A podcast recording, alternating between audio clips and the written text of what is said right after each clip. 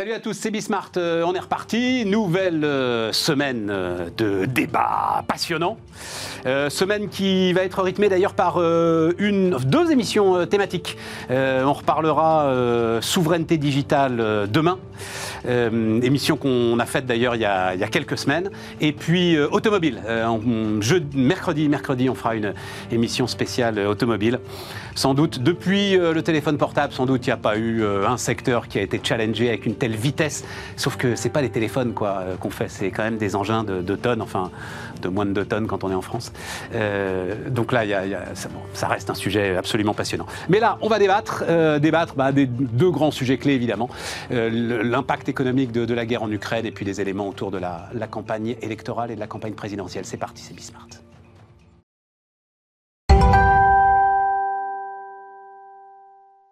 Donc autour de la table, Philippe Wefter. Salut euh, Philippe, chef économiste Ostrom Asset Management. Erwan Tison, directeur des études de l'Institut Sapiens. Salut euh, Erwan. André Le Pietri. Salut euh, André. Bonjour Stéphane. Président de JEDI, Joint European Disruptive Initiative. messieurs, enfin surtout les deux macroéconomistes. Oui, tu es macroéconomiste, Erwan? Oui, de formation. Eh, bah alors Faut le dire. Comme dit euh, le merveilleux Jean-Marc Daniel, j'ai les parchemins. j'ai les parchemins. Non, parce qu'il il, y a assez souvent des, procès en légitimité euh, ou en illégitimité qui sont faits par les économistes parcheminés, justement, notamment quand vous êtes un peu trop libéral. Quoi. Voilà. Donc, euh, Jean-Marc, à chaque fois, dit j'ai les parchemins. Voilà. impact de la guerre, donc ça fait un mois. Euh, on s'était parlé au tout début d'ailleurs, hein, euh, Philippe. Euh, comment est-ce que, là, vous pouvez donc, indice du climat des affaires INSEE, c'était à la fin de la semaine dernière, reste bien au-dessus de sa moyenne de longue période. Climat de l'emploi à un niveau élevé et on a marqué jeudi dernier, à contre-courant de la tendance générale, la croissance de l'activité globale s'est accélérée en France et a affiché son rythme le plus soutenu depuis juillet ce que nous d'ailleurs on avait vécu dans notre petite entreprise qui s'appelle Bismart. Euh, et donc, est-ce que cette dynamique aujourd'hui est remise en cause par la guerre en Ukraine? Alors oui, il y, a, plusieurs choses à voir. Moi, l'indicateur que je regarde le plus précisément, euh, c'est le prix du carbone. Pour, euh, pour, visualiser comment les entreprises perçoivent leur, leur situation et leur environnement. Et, et, ce qu'on constate, c'est que depuis le 24 février, le prix du carbone a chuté euh, il s'est stabilisé depuis, euh, depuis une ou deux semaines, mais il est beaucoup plus bas. Autour de combien, tel chiffre en Autour de 80. Autour de 80. Ce qui reste quand même assez élevé, hein, ça reste historiquement. Élevé. On, est, on est bien d'accord, mais on voit bien que la dynamique qu'il y avait euh, avant le 24 février a été cassée, et donc ça traduit ce, une espèce d'attentisme des, des entreprises. Cela me paraît plus cohérent avec euh, euh, l'indicateur du, climat des affaires de, l'INSEE euh, qu'avec celui de Markit. celui de Markit, en fait, la, la difficulté... Donc Markit, c'est les directeurs d'achat. Hein, oui, c'est quand même un bel indicateur avancé. Oui, oui. La, la difficulté qu'on a à chaque fois sur l'indicateur Markit, c'est au moment des retournements de cycle. C'est-à-dire que sur un certain nombre de, de secteurs, l'échantillon est relativement étroit et, de ce fait-là, le, signal n'est pas forcément pertinent. À l'INSEE, il y a des échantillons très larges, et on le voit bien d'ailleurs dans l'enquête Market, l'indicateur des services augmente de façon spectaculaire, alors que pour l'INSEE, euh, l'indicateur de services ralentit dans les services, dans la distribution. Donc on n'est pas tout à fait dans la même, euh, dans la même euh, perception.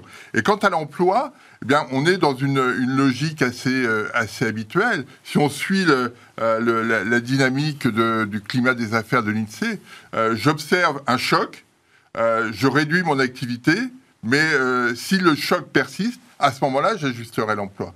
Mais je ne peux pas dire aujourd'hui que le choc va être persistant.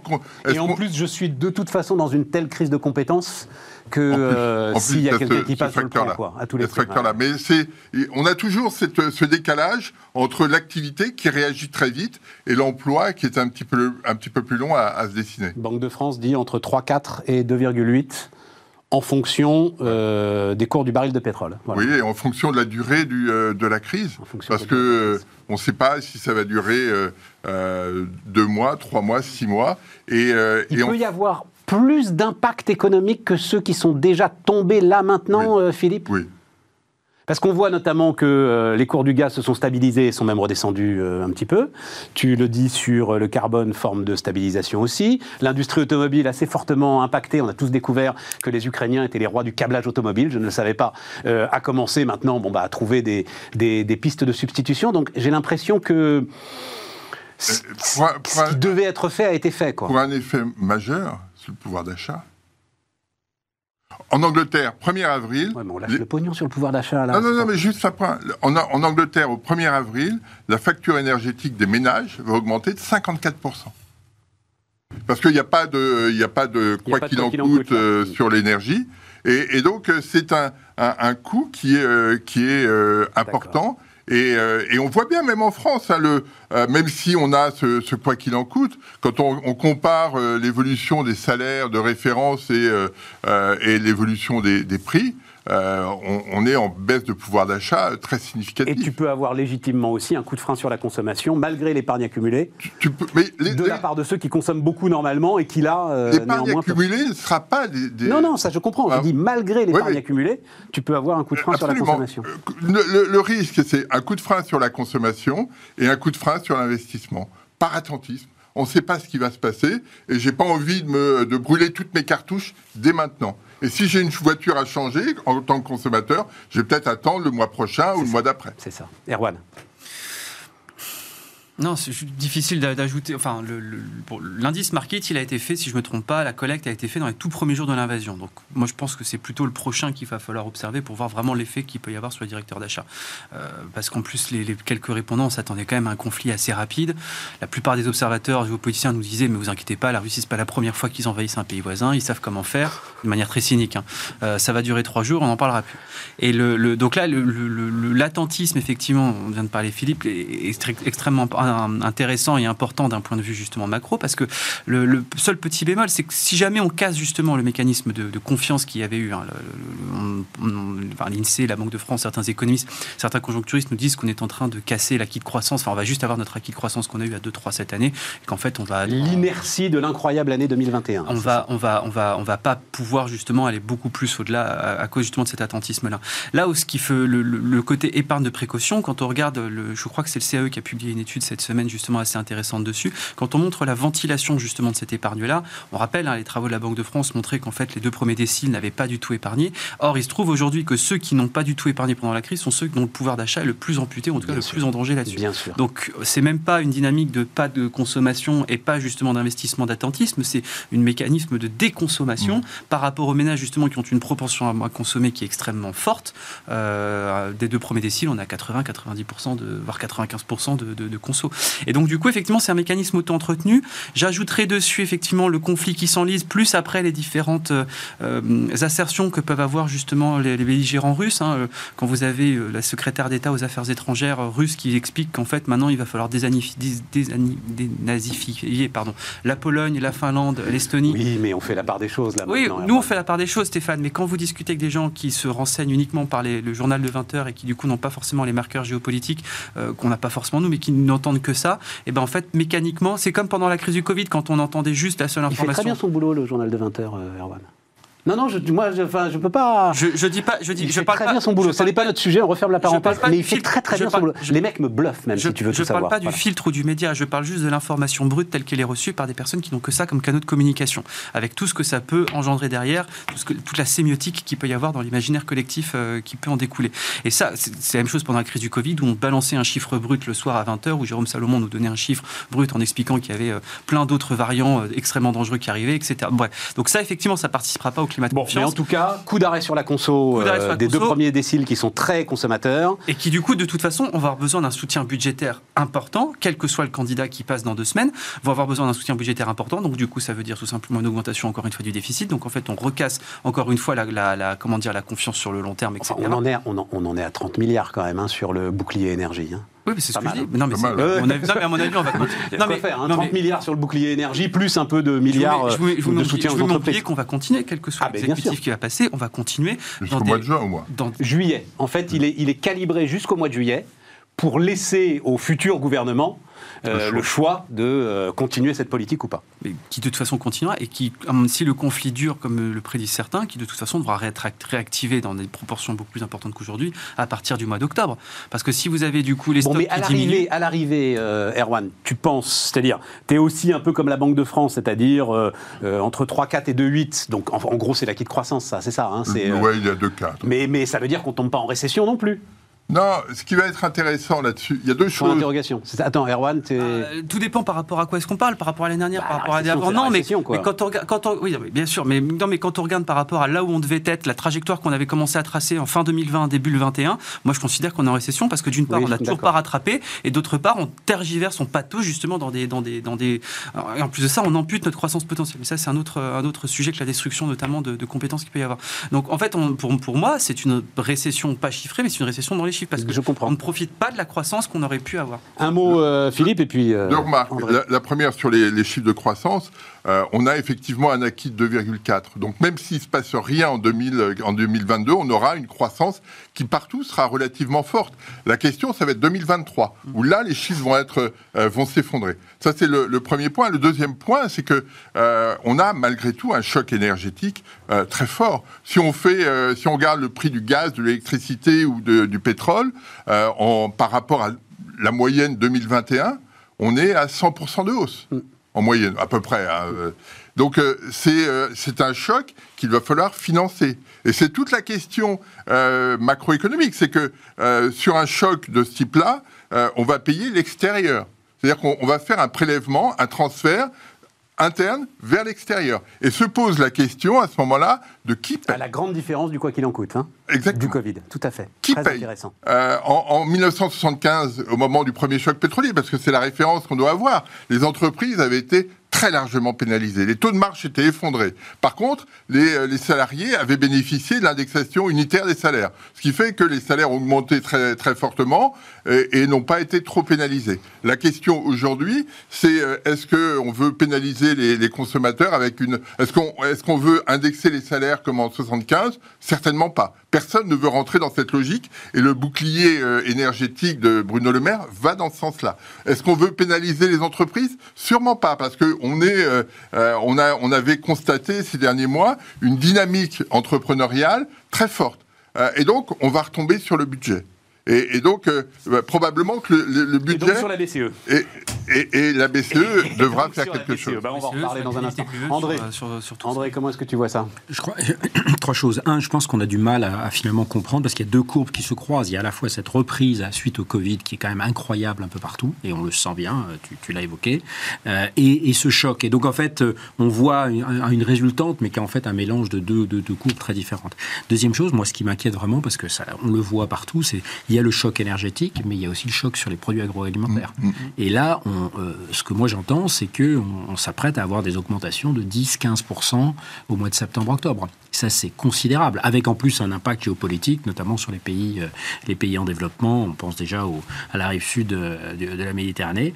Et, la difficulté, probablement, c'est le fait qu'on n'a pas des modèles qui incluent ce qui est en train de se passer, passer en Ukraine, c'est qu'on va se retrouver avec une guerre euh, probablement, alors pas à bas bruit parce qu'elle elle sera dramatique, mais qui va s'éterniser, l'espèce de, de, de, de, de, mat, hein, de, de, fait qu'il n'y a aucune, aucun gagnant probablement pour les prochains mois, voire pour les prochaines années. Avoir une guérilla au cœur de l'Europe entre deux énormes puissances, enfin deux, deux grands pays, euh, la Russie et l'Ukraine, euh, ça ne s'est jamais vu. Hein. On l'a eu un tout petit peu avec la bah, guerre. On l'a eu pas mal euh, autour du Donbass quand même. C'est-à-dire que c'est quand même une situation endémique. Ça n'avait pas du tout la même, la même ampleur. Là, on a quand même un pays de, la, de, la, de la taille de la France qui, est, qui va se retrouver avec une guérilla urbaine sur une vingtaine de grands centres urbains pendant ce que ce qu'aujourd'hui semble se dessiner, c'est une situation qui sera pourrie pendant euh, plusieurs plusieurs années. Ça, on l'a jamais vu. J'ai appris un truc la semaine un peu dernière que toi, tu dois savoir, euh, Philippe, je ne le savais pas. Dans les stress tests bancaires, on refusait de modéliser la guerre. En fait, il n'y a pas. Euh, voilà, les, régulateurs avaient décidé que la guerre n'était pas modélisable, alors que celui qui m'a raconté ça, d'ailleurs, euh, ancien cadre dirigeant d'une très grande banque, disait globalement si quand même. Hein. enfin voilà, notamment euh, ce qui se passe Russie-Ukraine, ça se modélise, quoi. Voilà, ça peut rentrer dans un, dans un modèle bancaire. Mais la guerre. Non, mais ça en dit beaucoup sur notre tournure d'esprit il y a encore quelques années. On va en parler avec la, défense européenne. Voilà. donc, effectivement, il n'y a pas de modèle et il n'y a même pas de modèle bancaire. Et, pour une raison, à et sur les sanctions non plus. Hein. Les sanctions, l'ampleur des sanctions via jamais été appliqué à ce niveau-là. Non, mais sur, sur cet aspect de non-intégration de, euh, de, la guerre dans les stress tests, on est, euh, ça traduit la, perception qu'on avait du monde. Bah, C'est-à-dire, le monde est un monde globalisé, coordonné, coopératif. Et dans l'idée, euh, ce monde doit nous apporter la paix. C'est-à-dire que l'économie, la, la, prospérité va apporter la paix. Et on voit bien que les Russes aujourd'hui sont dans une situation difficile. Je ne parle pas de. Euh, Ils sont dans une autre lecture de l'histoire. Oui, non, non, mais le, russe de la rue, euh, lui, voit sa, situation euh, changer radicalement parce qu'il avait constaté depuis une dizaine d'années que bah, finalement, l'ouverture au monde, c'était bien. Et, donc là, il constate que tous les magasins dans lesquels il allait à Moscou sont fermés, etc. Donc ça, change, ça change la dimension. Et, ça forcément l'amène à penser que euh, peut-être Poutine n'a pas forcément tort. C'est ça l'idée. Erwan Sur le, ouais, je mettrai un tout petit bémol sur le, côté la fin, la fin de la, fin de la fin du monde. oui, mais ça c'est un débat en soi. Un débat en soi. Là, on est passé, enfin, on voit que l'économie est quand même l'arme principale justement dans cette guerre. On est passé des guerres mondiales aux guerres mondialisées. L'économie et justement la mondialisation. Là, on est en train de vous dire, au lieu de vous rayer de la carte, on va justement vous exclure du marché mondial. Et je pense que c'est, alors, pour l'instant, ça porte pas forcément ses fruits parce que euh, Poutine ne se laisse pas faire. Il demande à ce qu'on paye son gaz en rouble, etc. Euh, mais je pense qu'à terme, cette guerre d'usure-là, on voit le rouble a diminué de quoi? 3, Enfin, il a été divisé par deux, par trois carrément. Bah, il est bien remonté après les déclarations de Poutine. 75 roubles pour un dollar à bah, 100 aujourd'hui à peu près. voilà, c'est ça. Donc il, a, il, a, enfin, il avait quand même plongé à 40. il, a, remonté. Mais le, le, donc je pense qu'effectivement, le, fait de dire l'économie était justement le garant de la paix, là on est face à un tournant je pense que l'économie peut être justement la meilleure arme de guerre qu'on puisse justement opposer à ces nouveaux conflits-là. Et ça rentrerait justement dans, un, dans une nouvelle vision de la géopolitique et de la géostratégie, de dire on ne fait plus la guerre avec des hommes et des armes, mais on fait la guerre en fait avec des chiffres et tableaux. Mais c'est pour ça justement que ce qui est en train de se passer, c'est malheureusement extrêmement passionnant parce qu'on est en train de voir la grande histoire devant nous. Et l'issue du conflit euh, russo-ukrainien, ça, ça, ça, nous donnera les clés aussi pour résoudre le conflit à venir, peut-être que beaucoup nous promettent entre la Chine et Taïwan. Ça nous permettra de voir comment est-ce qu'on gère justement ces guerres mondialisées au XXIe siècle. C'est pour ça que moi, je j'espère vraiment que les, ce que disait André, j'espère vraiment que les, sanctions qu'on va pouvoir avoir, même si elles ne sont pas modélisables, elles vont en tout cas porter leurs fruits parce qu'elles nous permettront justement d'avoir une nouvelle arme de résolution. Écoute, euh, moi, ça m'intéresse beaucoup ce débat. On l'a très régulièrement euh, sur, euh, sur ce plateau. Été frappé là ce matin dans les échos, le patron de la de RTE, hein, régie de transport d'énergie, est le seul à dire ce que pas un responsable politique ne dit. Et donc ça me frappe beaucoup quand tu parles de l'arme économique. Pour utiliser l'arme économique, encore faudrait-il qu'il y ait des nations qui soient prêtes à véritablement l'utiliser. Pas un responsable politique ne dit ce que dit tranquillement ce patron de RTE, vous savez, l'hiver prochain se joue aujourd'hui. Mmh, Donc là, aujourd'hui, éteignez les lumières. Là, aujourd'hui, essayez de baisser votre chauffage. Là, aujourd'hui, commencez à vous rationner autant que faire se peut euh, autour de l'énergie et autour de l'électricité pas un de nos responsables ne le dit. Alors, je comprends qu'on est dans une situation, nous, particulière de campagne présidentielle. Mais les Allemands ne le disent pas, les Espagnols ne le disent pas. C'est quand même très étonnant, tu vois pour manier l'arme économique. Il y a eu hier soir un talk show avec le, chancelier allemand qui, pour moi, je vais être un petit peu dur là-dessus, a peut-être joué ça, ça, ça, tout son mandat là-dessus parce que ça a été une catastrophe. C'est-à-dire qu'il a, euh, par rapport à tout un série d'économistes qui, justement, en Allemagne, appellent l'Allemagne à modéliser, il ne demande pas à le mettre en œuvre, à déjà modéliser ce que serait un véritable embargo, a dit non, non, c'est pas possible. Voilà. Et donc, il a opposé des, arguments, euh, aucun argument justement, pas de rationalité, et je pense que... Si, l'argument, euh, c'est toujours le même, c'est ça n'est pas aux populations allemandes ou françaises de payer la guerre. Et, c'est notre dignité. Et c'est là où on voit qu'on n'est pas encore rentré dans le nouveau monde. C'est-à-dire que on reste encore dans un monde de la protection. Pour moi, d'ailleurs, le, cette logique électorale, hein, et je pense qu'il n'y a pas que le président actuel qui l'utilise, protéger les Français, protéger les Européens, c'est très dangereux parce que on, on protège à court terme Mais c'est comme avec le bouclier énergétique, ça va durer jusqu'à juin, octobre, et il n'est pas, c'est pas indéfini. On, on ne donne pas la vérité, et je pense en plus qu'à cause de ça, on, mine la démocratie, parce qu'en fait, on donne cette impression que les dirigeants ne sont pas dans un discours de vérité, ce que tu viens de dire avec Caraco, je crois, hein, le patron de... oui, c'est ça, j'ai oublié son nom en fait, le patron de, de RTE, la régie de transport de L'Allemagne est dans une situation très complexe en même temps, parce que euh, le, poids du gaz dans, son, euh, dans sa consommation d'énergie est très importante. Et le poids de la Russie dans, son, euh, dans sa consommation. Et donc euh, la question qui est, euh, qui est posée, et qui est d'une beaucoup plus complexe qu'en France, est de se dire est-ce qu'on est prêt à accepter une récession profonde pour cette guerre? Voilà, c'est ça la question. Et, alors, qu'on a appris encore en plus, enfin, on en apprend tous les jours, une partie du stockage du gaz en Allemagne appartient à Gazprom. Gazprom Et comme par hasard, euh, c'est ce stockage qui a été vidé euh, cet hiver. C'est-à-dire, tout est vide. Ce qui fait réfléchir sur la stratégie de Poutine, quand même. Ça vient de loin, hein, quand même, son histoire. Mais, mais c'est ahurissant. Même sur le territoire allemand, si tu veux, ils se sont mis en partie dans leur stockage entre les mains de Poutine. C'est toute l'ambiguïté du modèle allemand. C'est-à-dire que le modèle allemand, depuis une dizaine d'années, c'est euh, attendre une impulsion de, qui vient de Chine, euh, pour, euh, pour son, son, activité manufacturière et se fournir en, en, énergie à bas coût en provenance de Russie. Ces deux euh, éléments tombent à l'eau. Mais ouais.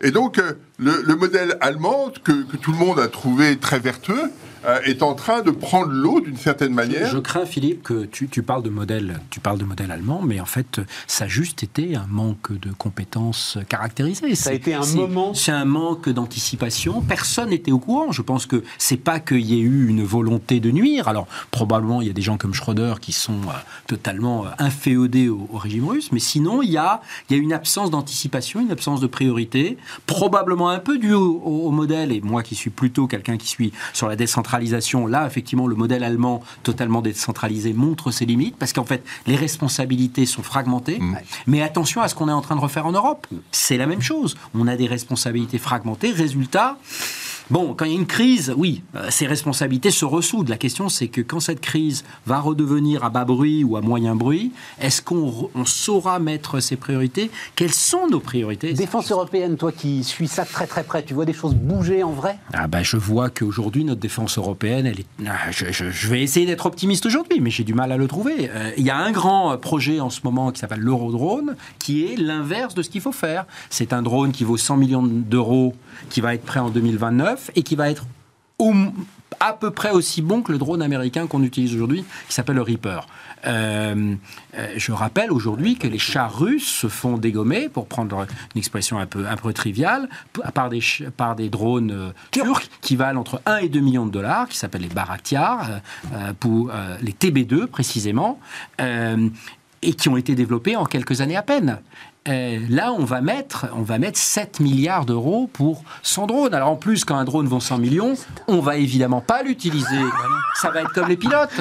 Euh, et, on, a raison de ne pas utiliser les pilotes parce que la vie humaine n'a pas, n'a pas de prix. Donc on est, on est complètement. Mais alors là, par contre, les, autorités européennes étaient ravies du projet Europe Drone parce que bah, c'était une manière d'investir beaucoup d'argent d'un coup et de dire que le Fonds européen de défense n'a pas de sens. A, du sens. Mais ça, ça montre bien très, très juste. absence d'anticipation euh, quand des programmes durent 10 ans, forcément, on, peut être bon au début, mais on va être à côté de la plaque euh, quand on va être à jour.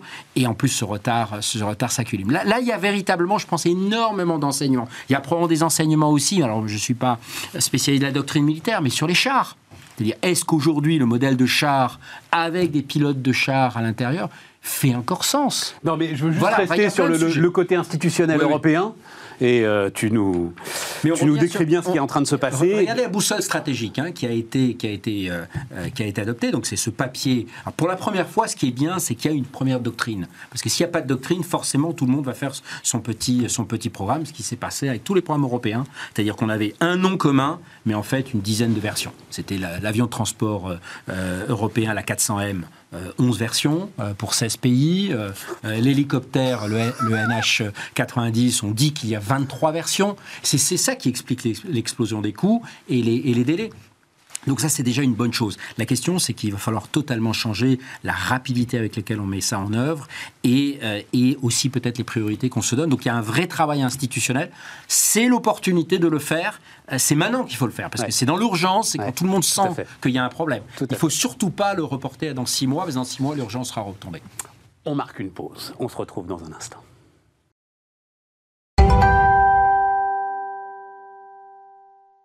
On repart les amis. André euh, Jedi, donc Joint European Disruptive Initiative, organise euh, deux jours de conférences, tech et prospective.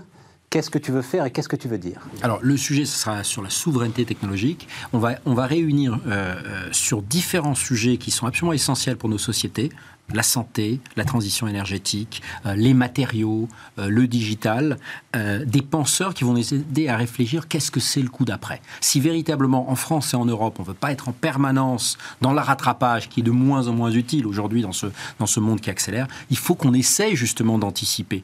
Et en fait, l'idée, c'est l'interdisciplinarité, c'est trouver des gens qui viennent du monde des startups, qui viennent du monde académique et vraiment mixer ces mondes-là, ce qu'on n'a pas vraiment réussi à faire aussi au niveau européen. C'est-à-dire on a différents perspectives. On le voit sur cette guerre, à quel point les pays baltes avaient peut-être une vision un peu différente que nous à l'ouest sur, ce qui se, sur ce qui se passerait. Et donc, euh, on, va réfléchir sur tous ces thèmes. Nous, ça va nous aider sur la mission de Jedi qui est euh, quels sont les grands défis qu'on lance, quels sont les sujets qui sont vraiment les goulots d'étranglement qui, s'ils étaient euh, cassés, qui, si on arrivait à passer devant, nous permettraient d'avoir un avantage compétitif? C'est toujours ta grande histoire, euh, André. Tu dis la stratégie européenne reste pick the winner. Il y a un truc qui marche, alors on va mettre le paquet sur ce truc qui marche sans se demander si c'est la solution à échéance 10, 15, 20 ans.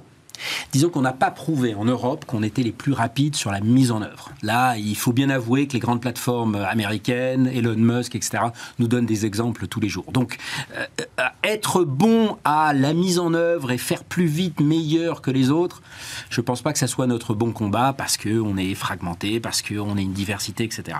Par contre, avoir la capacité d'anticiper, ça, ça devrait être la force, surtout dans un monde et on le voit bien avec la crise en Ukraine aujourd'hui, on ne sait pas ce qui va se passer demain.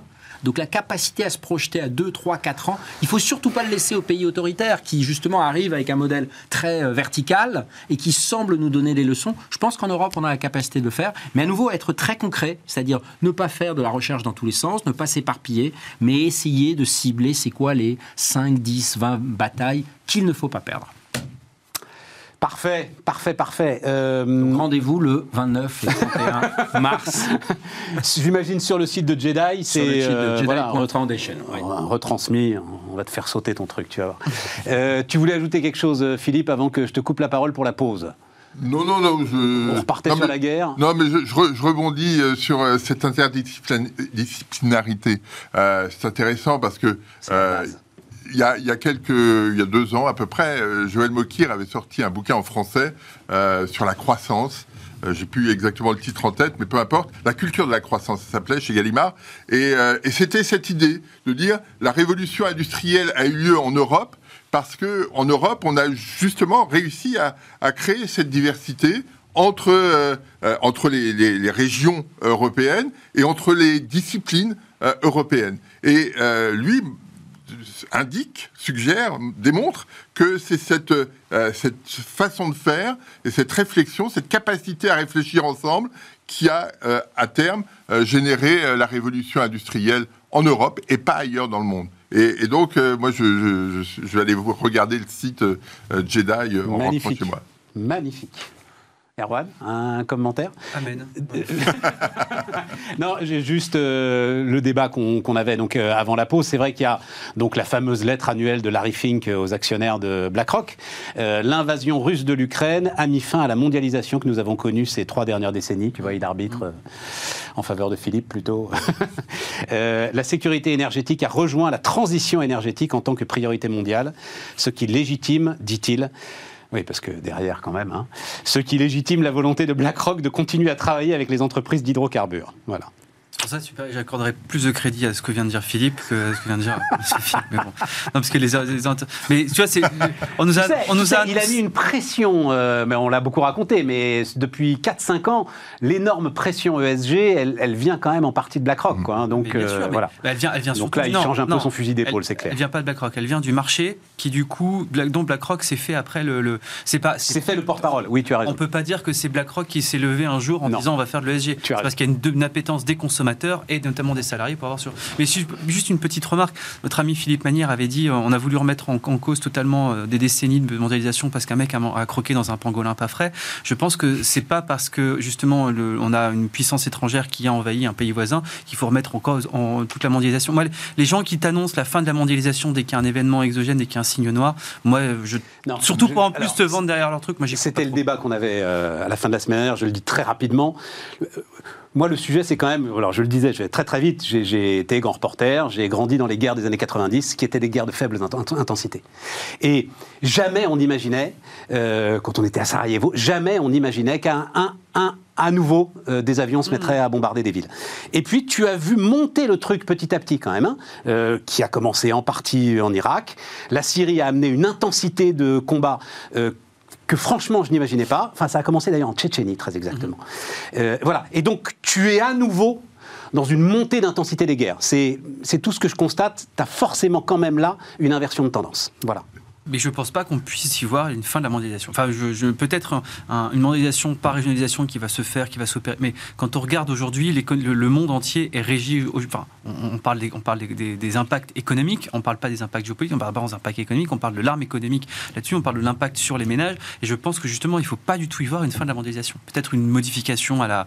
Peut-être une intensification de la mondialisation à venir, notamment d'un point de vue économique, pour justement éviter ce, ce genre de problème-là. Mais moi, j'y vois pas du tout une fin de la mondialisation. Non, non, mais très beau débat. Je pense que c'est plus compliqué que ça parce que euh, tu parlais de sécurité énergétique, André parlait de euh, sécurité alimentaire. Ça change la donne. Ben, bien sûr. Ça change la donne complètement. parce que d'un seul coup, chacun veut tirer la couverture à lui. Exactement. Et, donc, euh, la, dynamique des échanges sur laquelle on était par laquelle on était porté change de nature. On va sécuriser nos approvisionnements en, en énergie, on va sécuriser nos approvisionnements euh, en blé, maïs, tout ce qu'on veut. Euh, et, si on peut le faire au détriment de quelqu'un d'autre, on le fera. Et là, où, euh, les, choses vont être plus complexes, c'est que depuis 30 ans, une bonne partie de l'industrie est partie des pays développés, que ce soit des États-Unis ou de l'Europe, on a euh, nos ordinateurs, téléphones portables ou je ne sais quoi, euh, ne sont plus fabriqués localement. Donc on, est, on reste dans cette mondialisation avec un risque très fort qui est que bah, finalement, comme les, Chinois fabriquent nos téléphones, eh bien ils mettent au prix qu'ils souhaitent. Mais juste un tout petit point. le, truc intéressant étant, ça nous ramène au grand débat de tous les débats euh, un petit peu du monde d'avant, tu sais, sur l'iPhone ou l'eau courante. Mmh. C'est-à-dire là, j'y pense juste maintenant. Je crois qu'il est quand même un peu plus simple de se passer d'un iPhone que du gaz. Absolument. C'est ça le sujet. Absolument. oui, oui, mais... le sujet. Et donc, euh, où sont les avantages comparatifs de chacun? Et l'Europe puissance agricole doit absolument, alors pour le coup, garder, investir sur cet avantage comparatif, parce qu'à la fin des fins, c'est quand même l'agriculture. Le, hein, programme Form to Farc doit être euh, ah bah, rediscuté. oui, oui, oui, mais, mais il faut euh, plier les choses. Mais euh, bien sûr que l'iPhone versus l'eau... Farm to Fork, hein, juste. Farm to Fork, oui. je me trompe tout le temps. et, et, sur, sur l'arbitrage iPhone contre l'eau, oui. Mais, mais si on n'a plus de produits techno, qu'on n'est pas capable de les fabriquer, euh, comment on fait? Bon, Juste un point, Stéphane. ce, que, ce, que, vient de dire Philippe et ce que, ce que disait André, c'est interconnecté et c'est essentiel. C'est dommage qu'on n'en parle pas dans la campagne, mais l'économiste argentin Harold Prebisch disait que la souveraineté, c'est la capacité de choisir ses dépendances. J'adore cette phrase. Et le, le fait aujourd'hui, justement, que la France se retrouve. Pour, pourquoi est-ce que la Chine, aujourd'hui, ne se dit pas je vais soutenir euh, frontalement la Russie dans son conflit? Parce que, tout simplement, la dépendance qu'on a avec eux, c'est une dépendance de consommateurs. Mais demain, justement, leur marché grossissant, l'Inde, grossissant, le, la classe moyenne émergent en Afrique, on, on perdra justement cet avantage. Là, pour l'instant, l'avantage comparatif qu'on a par rapport à eux, c'est simplement d'être les dindons de la farce, d'avoir des, des, belles cartes bleues. Si du coup, demain, on n'a pas ces avantages comparatifs d'un point de vue technologique, et ça peut passer par l'impression de micropuces, ça peut passer par la gestion de logiciels qui sont embarqués dans des voitures autonomes ou que importe, on sera totalement, on perdra notre seul avantage comparatif d'un point de vue géopolitique. je crois que tout le monde l'a un peu compris. enfin, euh, bah les décisions d'investissement euh, annoncées bah euh, ici ou là. Non, je suis pas d'accord parce que parce que quand tu quand as un Bruno Le Maire qui te dit ah là là, l'Inde a bloqué du, du, 15 mars au 15 juin les exportations de paracétamol. Du coup, nous, il faut qu'on puisse produire du paracétamol sur notre territoire, sachant que le coût de production en français il est 30 fois supérieur à l'heure que le produit. Bah, non, c'est pas ça qu'il faut faire. Ce qu'il faut se dire, c'est qu'a besoin l'Inde de manière vitale pour ne pas justement faire d'embargo sur son paracétamol à l'export. Et c'est cette question-là. D'ailleurs, l'Inde, enfin, Boudi avait dit on n'exporte plus de paracétamol, un produit mondial. Il y a eu des exportations qui sont faites en échange d'importation d'autres biens, notamment des biens à forte valeur ajoutée, des biens technologiques. Donc, on se pose pas cette question-là. Et vu qu'on a une classe politique qui se dit on n'a plus de paracétamol, il nous faut du paracétamol en France, ben on n'arrivera pas. Donc, moi, je suis pas du tout d'accord avec toi. Le, le c'est pas du tout dans le débat. On est dans la et parce que le, la population, là encore, se dit au journal de 20h, on me dit qu'il n'y a plus de paracétamol, il faut que je produise du paracétamol et pas il faut que je produise tel et tel composant de bah, tel et tel avion. C'est ce que nous disait André. Bah, oui, mais c'est pour, ça que, malheureusement, que Jedi est important. Malheureusement, André aujourd'hui est minoritaire dans l'opinion politique. Je veux dire, les, les, politiques devraient tous avoir le discours d'André. Ou André devait être un politique, ça c'est autre chose. Mais euh, on n'a pas. Je vais envisager les deux options.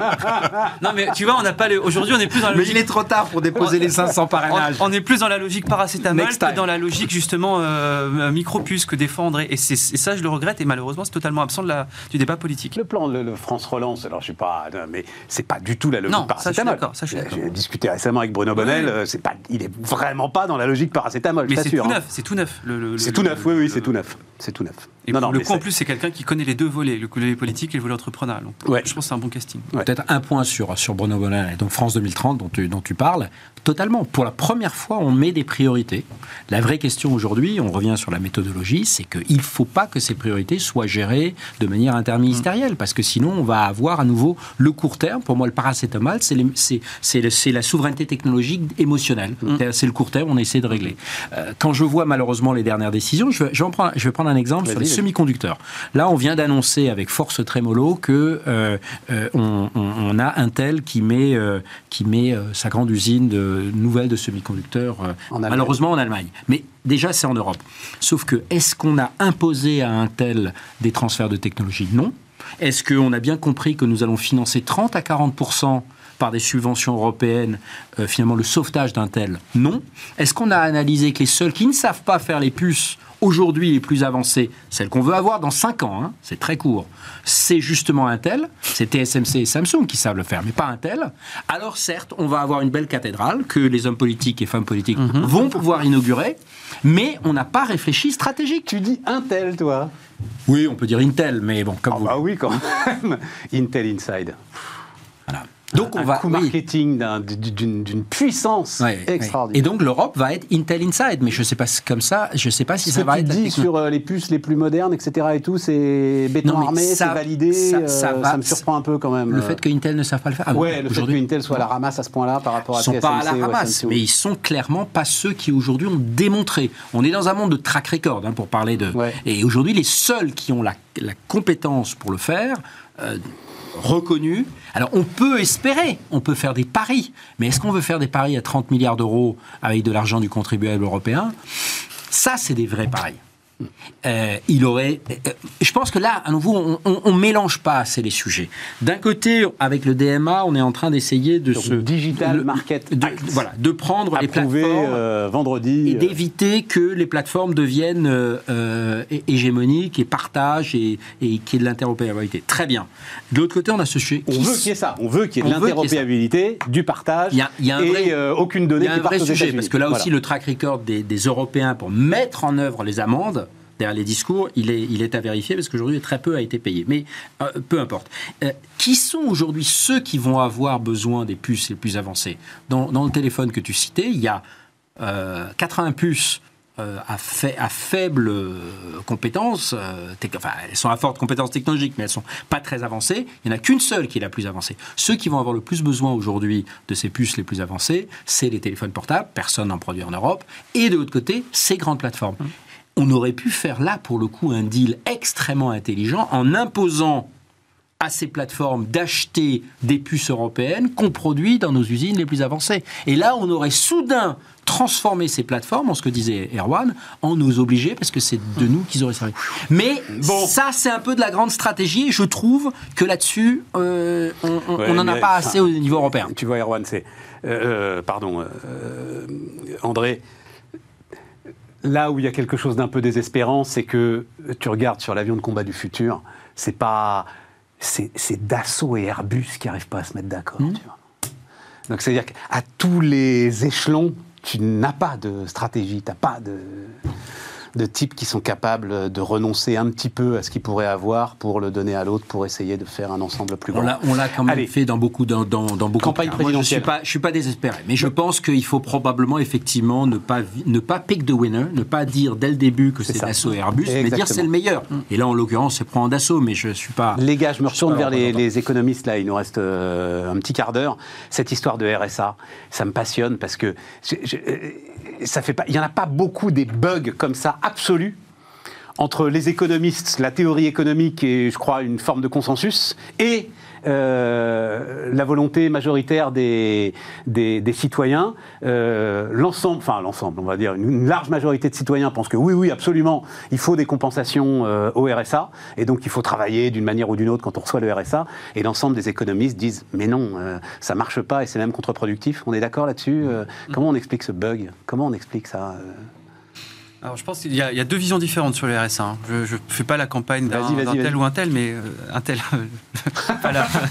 Attends, parce que la vision de Macron, si toi tu l'as en tête, euh, tu es le seul à l'avoir. Hein. Je crois que même lui, il ne l'a pas encore. Hein. Je l'ai comprise, je l'ai comprise, en tout cas, je pense avoir compris en discutant avec certains de ses conseillers euh, en amont et pour comprendre un peu le logiciel. Là, il y a une vision qui est celle de Pécresse qui est de dire ça suffit, l'assistanat, en échange de 500 euros, vous, devez bosser. c'est la logique Vauquier, etc. La logique de droite basique. C'est pour, c'est pour, c'est un marqueur politique. Il y a la vision Macron qui, du coup, là, à mon avis, est plus intéressante. C'est pas vous devez bosser pour avoir ces 500 euros, c'est en plus des 500 euros, je vais vous filer euh, une occupation. La, littérature économique, elle, renseigne très bien la chose. Hein. Le, vous avez au bout de six mois d'inactivité une perte de compétences, une diminution du capital humain, une érosion du capital humain. Euh, d'ailleurs, c'est pour ça que le chômage frictionnel des cadres, en général, c'est trois mois, pas plus. Parce qu'il y a même une dépréciation du salaire qui est acceptée pour justement rester dans l'emploi. Et donc, du coup, ce qui se passe, c'est que les gens du, euh, qui sont au RSA sont des gens qui, pour la plupart, ont connu déjà plus de deux ans d'inactivité. Et donc, du coup, sont des personnes qui aujourd'hui sont inemployables. C'est simple, sept ans après la création du RSA, la moitié des allocataires sont encore euh, au RSA. Et bien sûr, mais euh, parce qu'en fait, du coup, vous avez des gens qui sont démotivés, qui ont perdu leur dignité, qui ont perdu leur envie d'aller sur le marché du travail. J'ai travaillé avec euh, Territoire Zéro Chômeur Longue Durée, qui est pour moi une initiative absolument extraordinaire. D'ailleurs, ceux qui pensent que ça marche pas, Olivier Boubolga, l'économiste à l'Université de Poitiers, a fait un rapport magnifique critiquant les bonnes et mauvaises choses. Point final, c'est quand même que ça fonctionne extrêmement bien. Qu'est-ce qui fonctionne là-dessus? C'est qu'un mec, au lieu d'être chez lui, à, qui, qui touche ses 530 euros par mois, etc., vous lui faites arbitrer un match de foot le dimanche matin. Vous lui faites encadrer une sortie scolaire avec des Mais il faut aller le chercher, Erwan. Comment tu vas le chercher, Qui va le chercher? Qui l'encadre? Mais c'est pas possible. Non, mais dans ces, dans ces cas-là, pas les effectifs pour bah, faire ça. Bah, si tu les as, tu t'appuies sur les associations. Il y a des associations, tu leur dis justement dans leur vision d'insertion, vous leur dites, vous occupez de telle et telle personne. Les associations sont toujours en demande de besoin de bénévoles. Je peux, te, je peux te le dire de source sûre. Tu vas justement leur dire, vous avez un bénévole qui vient justement gratuitement. En échange, on demande juste à ce que justement vous, vous l'encadriez cette personne-là, pas avec un encadrement euh, accru, mais juste l'inclure dans un collectif. Mais c'est un métier d'encadrer quelqu'un qui est dans cette situation. Non, mais ça marche. C'est pas le retraité sympa qui va faire dring-dring à la sonnette pour dire viens, on va au match de foot. Stéphane, ça ne fonctionne pas. Bah, ça. Si ça. Je te dis, les exemples de territoire zéro chemin longue durée, ça marche parce que les mecs, tu vas les chercher. Tu as des fois des filtres, etc. Mais tu vas les chercher, tu les remets en emploi, tu les remets en, situation. Territoire zéro chemin longue durée, 80% des mecs qui justement sont des trucs là trouvent un emploi durable derrière. 80%. Si jamais tu appliques ne serait-ce que 50% des allocataires du RSA qui, qui, qui, retournent à l'emploi derrière, tu crées 3 points de PIB de, de richesse en plus par an. Là, je suis désolé. Le, C'est un problème d'effectif. C'est combien de personnes, territoire zéro chômeur? 80, 100, 150 personnes pourquoi, non, mais pourquoi, pourquoi ah bah, Parce que pour l'instant, on a un problème d'effectif. Pour, l'instant, c'est comme le gaz. À un moment, on a un problème Pour l'instant, il y a combien d'expérimentations sur le territoire? Il y a 100 expérimentations. Il y a eu la loi Grand Guillaume II qui, est passée il n'y a pas longtemps. On a doublé ou triplé le nombre d'expérimentations. Fais une expérimentation. Le, le RSA, c'est 10,9 milliards d'euros par an. Tu te dis, plutôt que de faire des chèques à tir larigot, justement, de machin, tu te dis, ben moi, je vais mettre 10 milliards sur l'accompagnement, je vais mettre 10 milliards sur les expérimentations de territoire zéro chemin longue durée. Et là, c'est pas 100, 200, 300 projets, c'est 200 000, 300 000 projets que je vais chercher. 300 000 projets, c'est simple, c'est quoi? C'est 6 allocataires du RSA par projet. C'est pas énorme. Tu vas chercher ces associations, tu as plus, plus de 5 millions d'associations en France. Tu vas chercher, tu te dis 200 000, 200 000 associations, je vous file 10 milliards d'euros sur un an, deux ans, trois ans, peu importe. Vous, avez, vous prenez chacun 6 allocataires, on, on reprend ce qui a marché dans Territoire Zéro au chemin longue durée. Je mets un contrôleur du travail, je mets un mec de France Travail qui va justement regarder, il a son scope, il a chacun, euh, va avoir 15, 20, 30 associations à gérer. On fait ça sur 5 ans et on voit si ça marche. Et moi, je te mets mon, je te mets mon billet que ça marche beaucoup mieux que de dire restez chez vous, surtout gardez vos 500 euros à regarder les feux de l'amour, ou alors euh, trouver un boulot d'intérêt général que je trouve encore plus humiliant et encore plus justement parce que tu t'as pas ce sas Et de si tu vas reformation. un match de foot, c'est l'équivalent d'un boulot d'intérêt général quand même. Non, mais il y a deux choses différentes de dire je vais chercher le mec pour qu'il aille ramasser des papiers parce que je l'oblige à avoir justement, euh, sinon il n'a pas ces 500 euros là, et de dire je te donne 500 euros et en plus je te donne une allocation non monétaire parce que c'est la seule chance que tu as justement de pouvoir te réinsérer. C'est deux visions totalement différentes avec deux effets aussi totalement différents. Philippe Moi, moi, je suis assez d'accord. C'est-à-dire que la, la problématique. Mais enfin là, juste, je tiens à dire, c'est une interprétation très très libre d'Erwan de ce qu'il y a dans la tête d'Emmanuel Macron. hein. Oui, Euh, oui, oui, de- voilà. campagne. euh, Oui, Non, non, non, non, non, mais, non, non, mais il y a- il y a- Parce que lui, il a quand même prononcé le mot emploi et le mot obligatoire Exactement. dans sa conférence de presse. Oui, Voilà. lui, Alors depuis, ses conseillers rament derrière. C'est Non, non, activité, c'est pas travail obligatoire, c'est activité. il- a employé le mot Mm. emploi. Oui, oui. Voilà. Ah non, non, mais Si, activité. ah non, emploi, je t'assure. Non, t'assure. La, la difficulté sur ce, ce type de, de situation, c'est que depuis la fondation du RMI, euh, il doit y avoir une contrepartie en termes de formation. Euh, et ça fait euh, le RMI à 30 ans ou 15 35 ans, je ne sais plus. Donc, et ça n'a pas fonctionné. On n'a pas eu de, euh, d'impulsion. Alors, il y a eu cette, cette initiative qu'Erwan évoquait sur Territoire zéro chômeur. territoires zéro chômeur, qui donne des signaux intéressants. Très débattu, je le dis aussi d'un mot. Bien Allez sûr. regarder ça. Bien sûr. Notamment Pierre Bien Cahuc, hein, l'un des Oui, grands oui. spécialistes du marché du travail. Erwan lève les yeux au ciel. Oui, oui. L'un des grands spécialistes Non, non, non, du mais- marché du travail. non, non, lui, mais- ça, ça Regardez, ça fonctionne coûte pas. combien, ça rapporte Ouais. combien? C'est pas comme ça qu'il Non, faut mais regarder. Il faut on, regarder dans on la. peut, euh, euh, on, on peut toujours, euh, on peut toujours discuter, sauf que euh, effectivement, euh, l'objectif de, de- de cette initiative, c'est de faire bouger les choses. Exactement. Et, et c'est ça qui est intéressant. Si tu veux descendre sous les 7% de taux de chômage, tu es obligé d'en Et, passer oui. par là. Oui, et, et donc, euh, l'objectif, c'est pas de dire euh, il faut faire un emploi obligatoire, parce que là, effectivement, la critique qui a été portée est de dire on, on fait des, des jobs euh, sous-payés, que et, et donc les collectivités, tout le monde va pouvoir. Non, euh, puis surtout des gars inefficaces, une administration Exactement, qui perd son temps à contrôler. Enfin, Exactement. Non, non, mais Tout faux. On, on est tous d'accord là-dessus. Par contre, euh, peut-être pas tous, mais une bonne partie des gens qui sont au RSA, qui sont en difficulté, euh, peuvent trouver des moyens de, euh, de, de- de- de se projeter. Il y a une, quand on regarde la, la question des, des il gilets y a jaunes. déjà mais une Non, non, mais juste de un- dispositifs considérables Mais- mais oui. pour ça. euh. Mais oui, mais, mais alors la Philippe. question, la question, quand on regarde la question des, gilets jaunes, une des, un des points qui a été débattu est de dire, en fait, euh, les, les gilets jaunes, c'était assez euh, réparti sur le territoire, dans des zones où les enquêtes le montrent, l'espoir euh, de sur le demain et après-demain est inexistant. Ok, et donc Qu'est-ce qu'on fait? On laisse, on dit, euh, bah, c'est pas grave, on vous fait un chèque, et puis... euh, On leur fait des bagnoles et- électriques et en leasing. débrouillez-vous, débrouillez-vous, on vous fait des, des voitures en Mais c'est leasing, pas euh, idiot que nous etc. en parlerons. non. Mais euh, est-ce qu'on ne peut pas e- essayer de trouver euh, une, une capacité à, à prendre les choses en main? André, comment est-ce que tu Non, regardes euh, juste un cette mot, histoire je, je trouve que ça, ça ressemble tellement à- au sujet nous auquel on est confronté, c'est le triptyque euh, euh, expérimentation. Alors, mais qui doit Ça, être accompagné et on n'en fait pas assez parce que personne n'a de vérité et donc il faut il faut tenter les choses.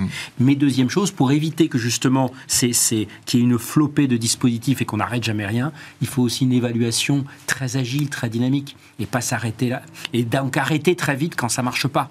Et, et- et troisième chose, c'est confiance, c'est-à-dire donner ces fameux 10 milliards à 5 mi- millions d'associations. Mais aujourd'hui, notre bureaucratie est incapable Non. de faire ça. Elle ne fait pas confiance. Et en plus, elle se retranche derrière, c'est de l'argent public. Oulala, oulala.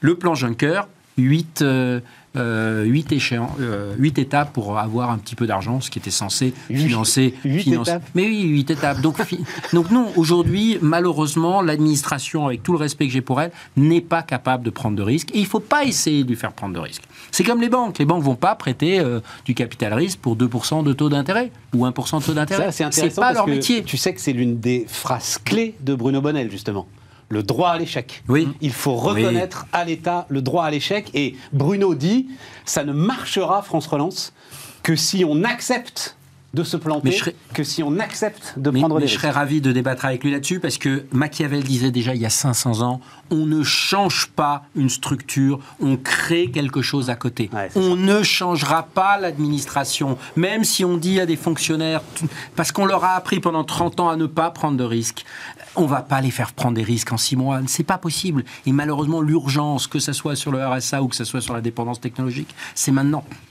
Et donc, juste pour finir, puisqu'il nous reste, 3 minutes, euh, Erwan, et effectivement, le truc est intéressant. Territoire zéro chômeur, c'est pour toi une logique radicalement différente de euh, emploi aidé, euh, Hollande-Valls, enfin de la logique qui est la logique de la France depuis 20 ans, qui est de dire on crée en fait des activités artificielles pour y loger des gens qui n'ont de toute façon rien à y faire. Alors, et qui n'a pas bien fonctionné du tout. Qui, ah, bah, bien sûr, qui est, ah, qui est, un massacre total et en plus humiliant, comme le dit très justement. Euh, le, territoire, enfin c'est pas l'activité, euh, l'activité artificielle. Il y a, en fait, tu, tu, pars déjà du besoin de la personne. Il y a des personnes territoire de chemin longue durée, deviennent des cantinières, des aides cantinières. Donc, euh, t'en as, en as un qui avait, il y avait un exemple qui m'avait, qui était flagrant. Le mec te disait, ça fait six ans que je n'ai pas mis les pieds dans une boîte, je buvais mon litre de whisky tous les jours devant la télé et c'était tout. Et là, en fait, on l'a, le, le fait d'être réinclus dans un collectif, le mec a dit c'est quoi ta passion? Moi j'adore les vers de terre. Et en fait il a commencé à faire de l'engrais avec ça et maintenant il a la tête d'une PME de 25 personnes le mec. Et tu vois, donc il a créé. Non, mais il a créé 25 emplois. Le mec, on est allé chercher chez lui, hein. buvait son litre de whisky. Et juste le fait de dire qu'est-ce que t'aimes? Donc au début, il a travaillé avec les mecs, euh, euh, tu vois, de la. Qu'est-ce que t'aimes? Les vers de terre?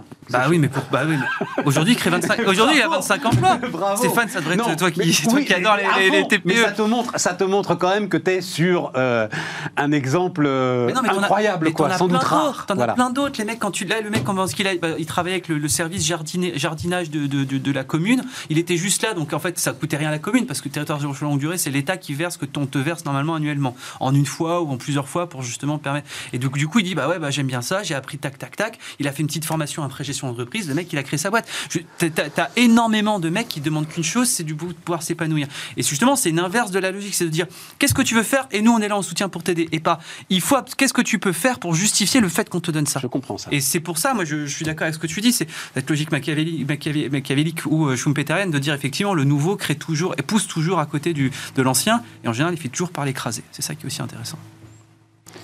Schumpeter était pessimiste. Hein. Il, disait, il disait, ils se mettent ensemble et ils créent une nouvelle rente. ils se mettent, le nouveau et l'ancien se mettent ensemble et créent une nouvelle rente. Euh, merci euh, les amis, merci beaucoup pour cette euh, discussion fort sympathique. Demain donc, bah, on prolongera un petit peu la discussion qu'avait André autour de la souveraineté numérique. Qu'est-ce que ça veut dire souveraineté numérique? Et puis on se retrouve mercredi pour parler d'automobile.